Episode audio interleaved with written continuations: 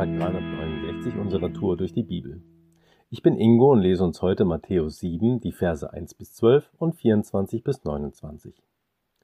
Urteilt nicht über andere, damit Gott euch nicht verurteilt. Denn so wie ihr jetzt andere richtet, werdet auch ihr gerichtet werden, und mit dem Maßstab, den ihr an andere anlegt, werdet ihr selbst gemessen werden. Warum siehst du jeden kleinen Splitter im Auge deines Mitmenschen, aber den Balken in deinem eigenen Auge bemerkst du nicht? Wie kannst du zu ihm sagen, komm her, ich will dir den Splitter aus dem Auge ziehen? Und dabei hast du selbst einen Balken im Auge, du Heuchler. Entferne zuerst den Balken aus deinem Auge, dann kannst du klar sehen, um auch den Splitter aus dem Auge deines Mitmenschen zu ziehen. Werft, was heilig ist, nicht den Hunden hin. Sie werden euch angreifen und in Stücke reißen. Und werft eure Perlen nicht vor die Säue. Sie werden die Perlen nur zertreten. Bittet Gott und er wird euch geben. Sucht und ihr werdet finden. Klopft an und euch wird die Tür geöffnet. Denn wer bittet, der bekommt. Wer sucht, der findet. Und wer anklopft, dem wird geöffnet. Würde etwa jemand von euch seinem Kind einen Stein geben, wenn es um ein Stück Brot bittet? Oder eine Schlange, wenn es um einen Fisch bittet? Trotz all eurer Bosheit wisst ihr Menschen doch, was gut für eure Kinder ist, und gebt es ihnen. Wie viel mehr wird euer Vater im Himmel denen Gutes schenken, die ihn darum bitten? Behandelt die Menschen stets so, wie ihr von ihnen behandelt werden möchtet, denn das ist die Botschaft des Gesetzes und der Propheten. Wer nun auf das hört, was ich gesagt habe, und danach handelt, der ist klug. Man kann ihn mit einem Mann vergleichen, der sein Haus auf felsigem Grund baut. Wenn ein Wolkenbruch niedergeht, das Hochwasser steigt und der Sturm am Haus rüttelt, wird es trotzdem nicht einstürzen, weil es auf Felsengrund gebaut ist. Wer sich meine Worte nur anhört, aber nicht danach lebt, der ist so unvernünftig wie einer, der sein Haus auf Sand baut. Denn wenn ein Wolkenbruch kommt, die Flüsse über die Ufer treten und der Sturm um das Haus tobt, wird es einstürzen. Kein Stein wird auf dem anderen bleiben. Als Jesus dies alles gesagt hatte, waren die Zuhörer von seinen Worten tief beeindruckt. Denn Jesus lehrte sie mit aller Vollmacht, die Gott ihm verliehen hatte, ganz anders als ihre Schriftgelehrten. Dies ist der letzte Teil der Bergpredigt aus dem Matthäusevangelium. Und die Inhalte sind damals wie heute absolut grundlegend wichtig dafür, dass Gemeinschaft mit Gott und unseren Mitmenschen gelingen kann. Drei Gedanken möchte ich mir mit euch zusammen näher anschauen. Jesus spricht darüber, dass man andere nicht verurteilen soll, um sich selbst aufzuwerten und dass man andere so behandeln soll, wie man selbst behandelt werden möchte. Was ist denn das Problem darin, andere zu verurteilen? Oft ist es doch offensichtlich, was bei dem anderen nicht gut ist, und einer muss es ja ansprechen. Ich denke, hier ist die Herzenshaltung entscheidend.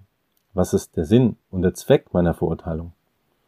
Möchte ich jemandem helfen, ungesundes Verhalten zu erkennen und wahrzunehmen, um sich Gedanken machen zu können, warum er oder sie das macht und was er oder sie besser machen kann? Oder möchte ich mich durch mein Urteil nur selbst moralisch aufwerten?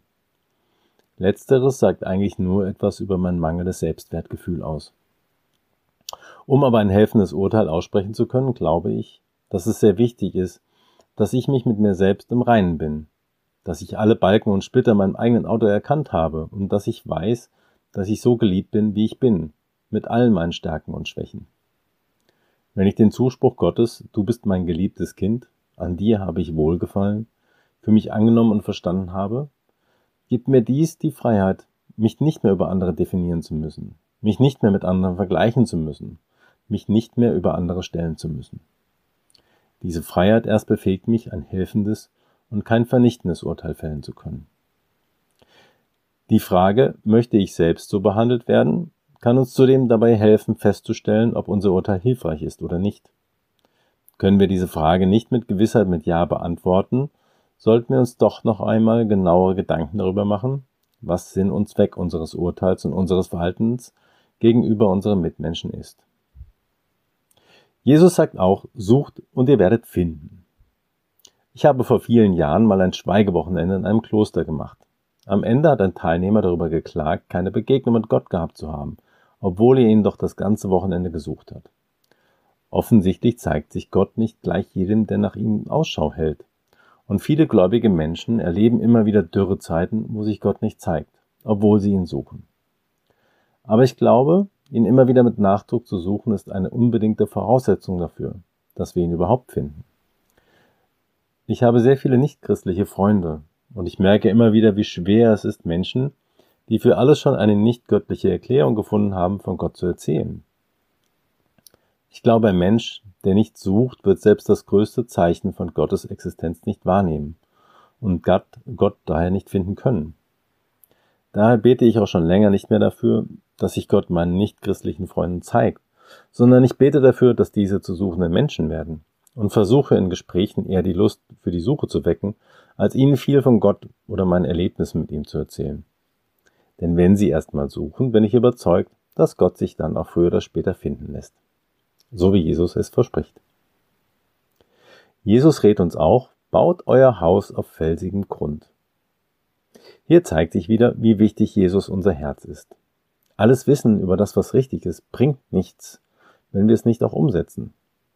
Nur wenn wir das Wissen auch versuchen umzusetzen, gibt uns das die Kraft, auch stürmische Zeiten zu überstehen. Jesus möchte, dass wir das Gehörte an unser Herz ranlassen und dass wir ein kraftvolles Leben im Überfluss haben, wie wir in Johannes 10 nachlesen können. Und er spricht mit Vollmacht. Also meint er es ernst. Heute ist ein guter Tag für einen guten Tag. Lass sein Wort in deinem Alltag praktisch werden.